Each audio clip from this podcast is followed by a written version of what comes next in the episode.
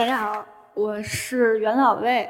今天呢，我是来跟大家聊聊阿富汗还有阿富汗女性。我呢，一共去过四次阿富汗，然后每次在那儿待一个月，大部分时间呢，我都是和当地人生活在一起。这是一张阿富汗的地图，呃，我在上面标了所有我去过的地方，还有去那儿的年份。其实我从小就不是一个家里人眼中的好孩子。呃，我大学毕业以后呢，只上过十几天班儿。然后，当我意识到我不愿意被人管，以后我也不想管别人的时候，我就辞职了。然后从2008年底成为了一个世界游民，靠拍照和写稿为生。那些年我走了大半个地球，喜欢哪儿就在哪儿停下来。我曾经在莫桑比克、瑞典还有格鲁吉亚都租了房子生活过一段时间。2010年的时候，在巴基斯坦的白沙瓦。有人给我看了一张照片儿，那是一个在峡谷中的巨大的湖。照片呢，说实话拍的真不怎么样，但依然能看出来那个湖特别漂亮。啊，他跟我说，他说这个湖在阿富汗叫做班达米尔湖。那我就为了这个湖就去了阿富汗。我是2013年9月份第一次去的阿富汗，那时候我还是一个骨折恢复期的瘸子，就刚刚脱拐一个月啊，真的是。为了去看那个湖，就翻山越岭的走了十几公里山路。当时我脚都走肿了。然后看到这个湖的时候呢，我一下就被美晕了。然后我就想，值了，就这种级别的湖，你再让我走十几公里山路也没问题。我就坐在这个湖边儿，然后就看了好半天。到后来我心里就有点难受，就觉得阿富汗有这么好看的地方，但所有人一说起阿富汗，只会觉得这里危险又恐怖，是正常人不会去的。这个是我在网上的搜索引擎分别用中英文打出阿富汗和阿富汗女性时出现的关键词。如果说主流媒体报道的阿富汗是它的 A 面儿，那今天呢，我想先跟大家说说阿富汗的 B 面儿啊，就是当然 B 面有很多啊，就对我来说最吸引我的就是三点：好客、好吃、好诗歌。阿富人呢，他的文化里好客是非常非常重要的一个传统。就他们对客人有时候就太好了，好的让你有心理压力那种。然后阿富汗的菜呢，非常非常的好吃，就是在调料的运用上呢，是结合了伊朗菜、印度菜和新疆菜。我最喜欢吃的是一种叫勺儿的炖肉，因为它也是把馕掰成小块儿放在肉汤里。我都跟我朋友说那是阿富汗的羊肉泡馍。阿富汗人呢非常喜欢诗歌。然后很多城市的周四呢都会举办诗歌之夜的活动，然后呢他们也会很喜欢玩一种叫诗歌接龙的游戏。因为战争导致了几十年的教育真空，但即使是这样，很多人依然可以随口就说上几句哈维兹和鲁米的诗词。阿富汗人知道自己的国家很穷，他们也知道外国人认为这里很危险。但他们不知道，就是很多人认为他们这里的男的就全看着像恐怖分子，女的呢就都穿着罩袍过着悲惨的生活。媒体只报道阿富汗的 A 面儿，让我很不爽，所以我就想写阿富汗，写阿富汗女性。所以当我知道我想做什么以后，我就又去了三次阿富汗，然后就有了这本《罩袍之刺》。今天呢，我想跟大家讲讲书里的三个女人的故事。嗯，在开始之前呢，我希望大家可以先想一下，关于阿富汗和阿富汗的女性，你们有怎样的印象？然后在我说完这三个人的故事的时候呢，大家再看一看这种印象是否发生了一些变化。首先，我想先说的第一个人是热扎伊，她是一个大学生，兽医专业，英语很好，而且还会武术。我是2016年第二次去阿富汗的时候认识他的。呃，我是其实是先在赫拉特的一个饭馆认识了两个教中国武术的老师，他们跟我说他们在离赫拉特十公里外的一个小镇上还有一个武馆，然后第二天呢，我就为了这个武馆去了那个小镇，那是一个哈扎拉人的镇子，哈扎拉人长得跟我们很像。就是他们的基因里是有一种蒙古人才有的独有基因，我们也有，所以他们是最好辨认的阿富汗人。当时我一进武馆，就看见里边站了四排穿着红绸子练功服的男孩儿，然后我刚要说 salam 向他们问好，然后他们就集体冲我抱拳，然后特大声的用中文喊早上好。我一下说哇塞，穿越了嘛，就到了，好像到了几十年前的广东，看见了这个佛山武术队。那天呢，武馆的人就给我做了很多的才艺展示，然后其中让我印象最深的就是一个女孩打太极，那个女孩就是热扎伊。我为什么对她印象深呢？首先，就打太极的漂亮女孩就很少见。然后这个漂亮女孩呢，她又穿了一身白衣服。啊，最关键的是，她那个打太极的伴奏曲是一首八十年代的中文老歌，叫《故乡的云》。热扎伊呢，她生在伊朗，也没有住在难民区。她周围的邻居都是伊朗人。嗯，他也一直以为自己是伊朗人，直到有一天，就他小的时候跟那个邻居小伙伴在巷子里玩小孩嘛就玩玩就急了，然后呢，有一小孩就说说你是臭阿富汗人，滚回阿富汗去。热扎伊就觉得好像自己被被侮辱了一样，他就特别生气，他说你才臭阿富汗人，你全家都是臭阿富汗人。说完了呢，他就跑着哭着跑回家找他爸求安慰去了。他爸呢听完他说的以后呢，就拍了拍他的肩膀，然后说。嗯，首先呢，你们两个不应该这样说话。但是呢，他也没有说错，因为我们就是阿富汗人啊。热扎伊跟我说，他说，自从我知道自己是阿富汗人以后，我就不想在伊朗待着了。我老是想回自己的国家去看看那是什么样的。我想回阿富汗去。几年后呢，热扎伊的两个姐姐留在了伊朗，他呢就跟父母还有他哥哥就回到了阿富汗南部的一个叫做赫尔曼德省的老家。赫尔曼德呢是一个农业省，就是土地非常肥沃，属于那个种啥有啥的那种。然后家家户户都有好多动物，但是因为赫尔曼德特别穷，然后兽医都觉得在那儿挣不到钱，他们都不愿意去。所以热扎伊就说：“我小时候我就想好了，我想去长大了学兽医，然后回赫尔曼德给动物治病。”我说：“请热扎伊给我做翻译的时候呗，他就死活不要钱。他跟我说：‘他说我们阿富汗人不要客人钱啊。’很多时候其实我在阿富汗就在商店里买东西，店主经常跟我说不要钱送你了，这时候你就不能当真。”然后你不能说拿着东西特高兴说哎呀谢谢您，然后转头就跑了。你得站那儿，然后就原地跟他推。一般你推个两三次，他就把钱收了。这是阿富汗人表示好客的一种习惯。但是热扎伊呢，他当时不是因为就礼貌才这么说的，他是真的不想要我钱。后来我跟他说了好久，我都急了，然后他才特别不好意思的就把钱给收了。我当时是在小镇一共待了二十二天。呃，热扎伊呢，他除了上学。嗯，绝大部分时间他都是跟我在一起。热扎伊走路的姿势呢，就跟很多阿富汗女孩很像，呃，含胸驼背，然后眼睛只会盯着路，不会到处乱看。老一辈的阿富汗人觉得，嗯。男人是不会无缘无故的调戏良家妇女的，只要你的眼神不跟他们发生接触，就可以最大范围的避免这个性骚扰的发生。但是即使这样呢，热扎伊偶尔还是会被那些人用那种就让他浑身不舒服的眼神盯着脸看。热扎伊说，每当这个时候，他就忍不住就想找个罩袍，然后套在这些人的头上。热扎伊呢，他是哈扎拉人，哈扎拉人是不穿罩袍的。他们穿的是一种，就是跟伊朗一样，是一种叫做查杜尔的东西。那个翻译过来就是帐篷。呃，热扎伊说，虽然他不喜欢罩袍，但是每次当他被男人用那种眼神看的时候，他就特别理解为什么就是普什图女人会穿罩袍。因为再讨厌的男人也不不能去透过那些很细小的网格去看到女人的脸了。当时呢，其实我我是手里有一些给阿富汗女人和孩子筹的捐款。刘占一呢，就带我去见了很多他认为需要帮助的人。有一次，我们去了一个婶婶的家里，那个婶婶呢，她的老公带着所有值钱的东西和二老婆就去了伊朗，然后临走前呢，还把屋门锁了。婶婶呢，就只能跟两个女儿呢睡在半露天的过道里，冬天就差点冻死。我们从婶婶家出来以后，热扎依就挺难受的，跟我说，他说。他说：“你知道吗，某某？他说，其实我们哈扎拉人是很少娶两个老婆的，因为我们知道当时做那样的安排，是因为打仗的时候死了好多人，一夫多妻呢是可以让活下来的人去合法的照顾孤儿寡妇的。但是你看看现在这些男的在干嘛？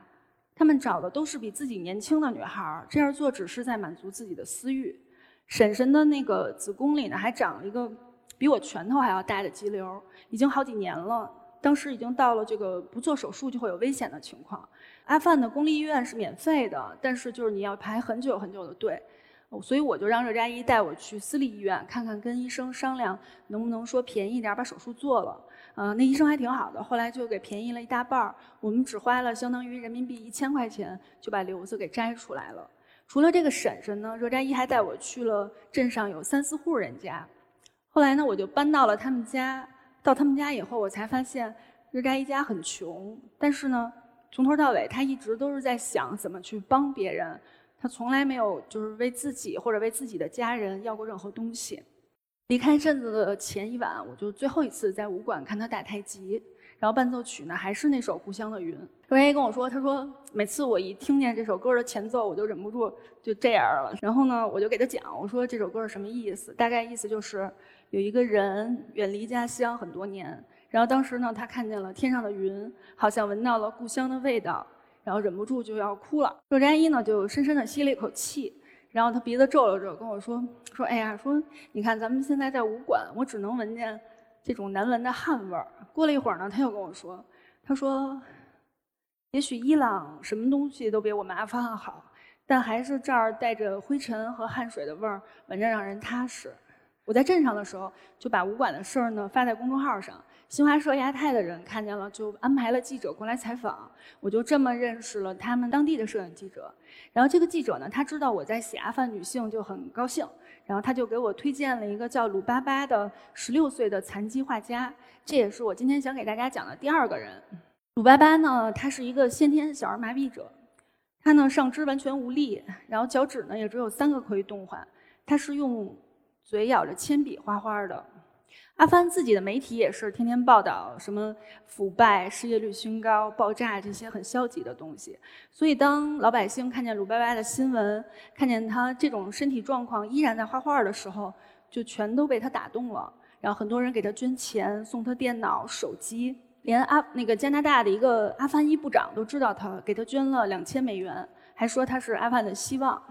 这是鲁巴巴家的会客厅。房间是他出名以后新装修的，地毯啊什么的都是都是新的。然后一进门那块儿呢，还堆了很多就是热心市民送的颜料，还有绘画工具什么的。鲁班巴跟我说，他说没出名之前家里很穷，然后他也没有钱请老师，只能是自己去摸索着自学的画。后来呢，他舅舅呢就把他画画的照片呢放在了网上。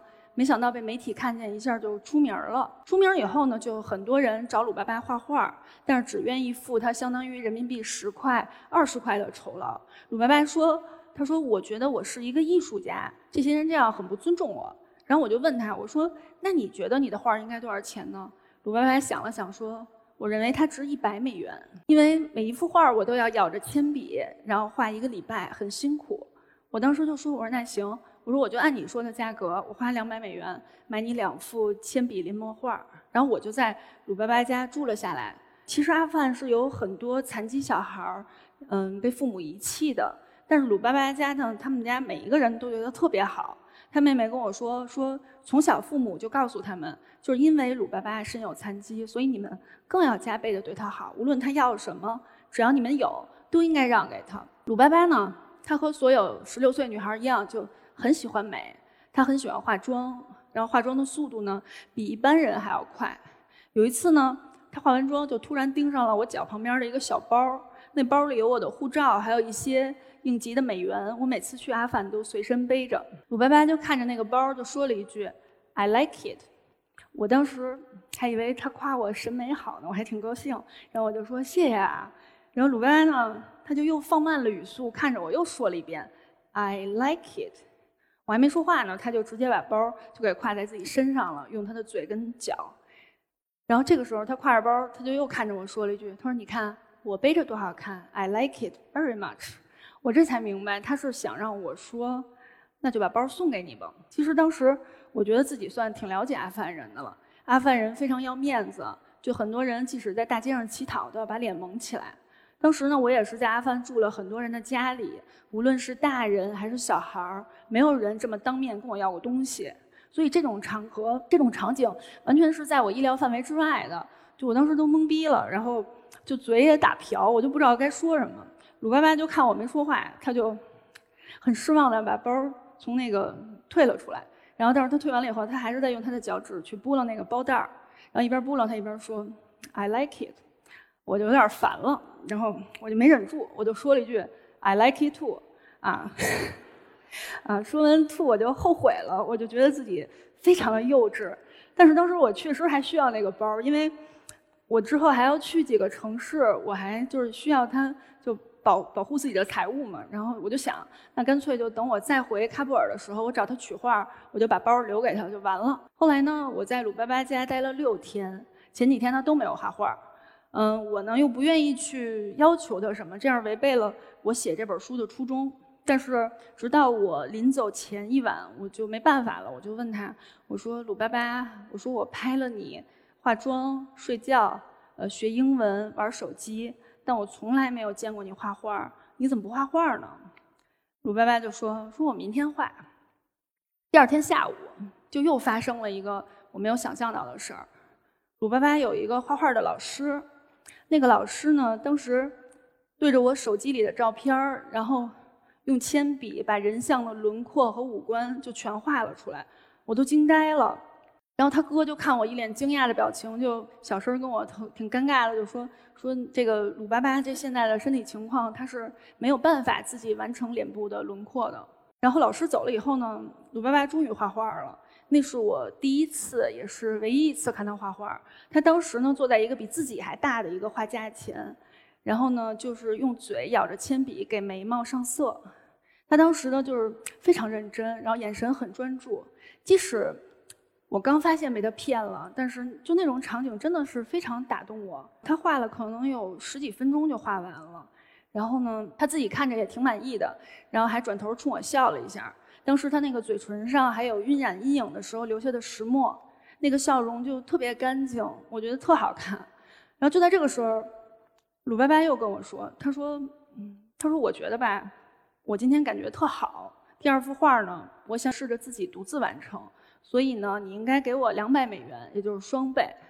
说现在这幅呢，因为已经画完了，咱俩又是朋友，我就还给你按一百美元算。哇塞，我当时一下都。” 我都觉得被雷劈了，你知道吗？就当时如果要有阿富汗人跟我问好，说你好吗？我肯定说不好不好，从身体到灵魂都真不好，啊，我就平复了一下情绪，然后我跟他说，我说鲁拜拜，我说我愿意付两百美元买你两幅铅笔的临摹画，是因为你跟我说每一幅你都要自己叼着铅呃咬着铅笔，用一个礼拜独立完成的。但是现在呢，我知道了老师的事儿，呃，还愿意这么做。也是因为当时我答应你了，我做了承诺。但如果你要是现在还想跟我要钱，我说那你就别画这第二幅画了。我觉得这幅画已经没有意义了。鲁白白听完呢，就他也没生气，他就挺无所谓的说了一句：“说那行，那就还两百美元两幅画吧。”后来离开鲁巴家以后呢，我就回了喀布尔市区，然后我就当天晚上躺在旅馆的床上，就特别累。然后还睡不着，我就在想鲁拜拜的事儿。我说实在，我没想到跟他会以这种情况去结束吧。然后我还把就是跟他在他家发生的事儿告诉了那个介绍我们认识的那个记者。他听完呢，就觉得特对不住我，然后老给我道歉，然后还给我分析了半天鲁拜拜的心路历程。后来他的结论就是鲁拜拜有点迷失了。另一方面呢，我失眠还有一个原因，就是因为。第二天我要去坎大哈了，我不知道大家了不了解坎大哈。我当时是第三次去阿富汗，嗯，但是呢，我一直都是在北方各个地区移动。阿富汗的南北差异其实非常的大，坎大哈所在的南部是阿富汗最保守的地区，可以这么说，就是阿富汗北方人看南方，就像外国人看阿富汗一样，就前者觉得后者人人都像恐怖分子。但是后来呢，我真去了坎大哈。然后我并没有发现，就有人凶神恶煞盯着我。那儿的老百姓跟世界上所有的老百姓一样，就是在努力的生活。毕竟，就是其实跟我说，就是说坎大哈有多恐怖的那些北方人，他们其中大部分人从来都没有去过坎大哈，他们只是就是根据自己的想象去虚构了一个坎大哈的街景。我去坎大哈呢，是去见一个从美国回来开绣坊的姐姐 Rangina，他也是我今天想跟大家说的最后一个人。Rangina 呢，他是出生在坎大哈的一个中产家庭里。他的爸爸古拉姆是七十年代从喀布尔大学金融系毕业，然后在阿富汗财政部工作了十三年。后来呢，八十年代苏联占领阿富汗时期，他们就全家逃去了巴基斯坦的难民营。然后呢，几年后去了美国。Rangina 是在四岁的时候离开的阿富汗。然后阿富汗在他离开后的二十一年里，先后经历了苏联撤军。然后各国扶植的军阀代理人内战、塔利班政权，还有九幺幺后的美国入侵。而阿富汗的女人呢，她们先是摘下了头巾，又戴上了头巾，呃，穿上了罩袍，然后又被告知罩袍是可以摘下来的。可想而知，呃，很多阿富汗女人害怕了，她们担心就是情况再有变化，她们又要把脱下的罩袍穿回去。很多阿富汗女人也习惯了，那罩袍在她们外出的时候就很像第二第二张皮肤，已经长在了她们的身上。Rangina 是在二十五岁的时候跟她的爸爸一起回到了阿富汗。他跟我说，他说第一次在坎大哈街头看着那些依然穿着罩袍的女人时，他光是看着，他觉得已经没有办法呼吸了。后来他就决定，他说我我不和我爸爸回美国了，我想留在坎大哈去帮这儿的女人。当时坎大哈其实大部分女人都是文盲，嗯，她们其中其实都没有办法去读书写字，很多人甚至没有办法去写自己的名字。但是呢，他们从四五岁的时候就开始跟着家里的长辈学刺绣，只有坎大哈一带的刺绣呢，才能叫做卡马克。呃，这种刺绣呢是由无数繁密精致的几何图形组成。然后像小指甲盖儿这么大小的地方呢，就至少需要下针八十次。它是世界公认的最顶级的刺绣工艺之一。像这个男孩胸前的这一整块卡玛克，需要一个熟练的女工至少五个月才能绣出来。在一个就是援助机构的资金支持下呢，Regina 就为当地的妇女免费提供了针线还有布料，然后让他们可以在家缝制卡玛克。然后回收的时候呢，就根据绣品的品质付给他们酬劳。然后同时呢，他还租了一个院子，让那些愿意从家里走出来的人，可以就是有一个地方一起工作。这个院子就是绣坊的前身。在二零零三年的时候，一个女人当时大概可以拿到相当于人民币三百五十块钱的酬劳。大家都觉得三百五十块钱挺少的，是吧？但是在当时的坎大哈，三百五十已经是远超于当地男性重劳力的工资了。几年后呢，绣坊的资金援助就被停掉了。呃，Regina 呢就接手了这个绣坊，正式成为了坎大哈第一个女商人。Regina 跟我说，她说我从回到阿富汗的时候，我就想好了，我不会去做慈善的，因为慈善只能制造乞丐。她说我要让这些坎大哈的女人知道，她们是可以凭借自己的双手去挣钱的。而一个女人，她知道自己可以挣钱的时候，她会靠自己去站起来，然后一直走下去。绣坊出产的绣品是当地最好的，也是最贵的。买得起的呢，除了当地的富人，就是外国人。Rangina 说说这些美国人滋养了这里的腐败，嗯，然后给阿富汗带来了更多的伤亡。但矛盾的是，也是因为他们绣坊才能维持下去。因为当时每个月至少有七成的绣品都是这些人服完兵役以后，嗯，买回去，然后回美国作为纪念品送人的。绣坊在最好的时候呢，是和大概是四百多个女工签订了工作协议。这些女工呢，分兼职和全职两种。兼职女工呢，一般就是年轻的女孩儿或者年轻的媳妇儿，她们的家人呢怕人说闲话，就不放心她们出去工作。然后全职女工呢，大部分都是寡妇，她们的丈夫有的是在战争中死了，有的是病死了。不是寡妇的呢，也是因为岁数大了，丈夫才放心让她们出来工作。我去绣坊那天呢，是他们开员工会宣布停业的日子，因为当时美国撤军，当时屋里有二十九个人，然后只能留下八个，他们没有钱再请这么多的女工了。那八个人里边有一个叫沙克拉的姐姐，她就一直没有结婚。阿富汗的女性的法定婚姻年龄是十六岁，所以她这种情况是当地非常罕见的。然后沙克拉跟我说，她说我知道自己长得不好看。然后，与其让我嫁给一个丧偶的老头儿，冒着被家暴、当佣人一样使唤的风险，我更愿意像现在一样生活。他说，如果自己没钱没工作，所有人都可以对他指手画脚、呼来喝去的。但现在呢，他每个月有相当于人民币六百块钱的薪水，是家里收入最高的人。然后每个人都尊重他，他说什么别人也会听。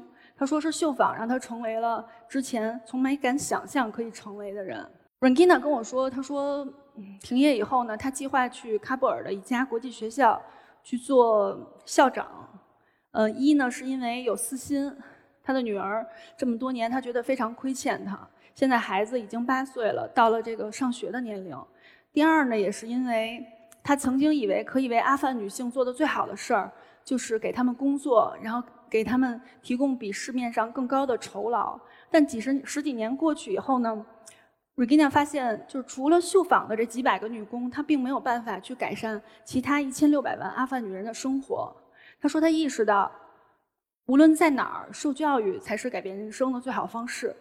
接下来呢，我还想跟大家说说 Regina 的父亲古拉姆。古拉姆去了美国以后呢，在一个旅行社做了十九年的会计。这对一个在财政部工作了十三年的人来说，是一个非常轻松的工作。二零零六年的时候，在 Regina 的鼓励下，六十二岁的古拉姆呢回到了阿富汗。当时的总统就跟他说，希望他可以做海关署长。古拉姆说，如今的阿富汗海关绕不开腐败，他还是想回坎大哈去做市长，因为他在美国生活了十九年嘛。坎大哈人都叫他美国市长。他上任以后呢，为了盖学校。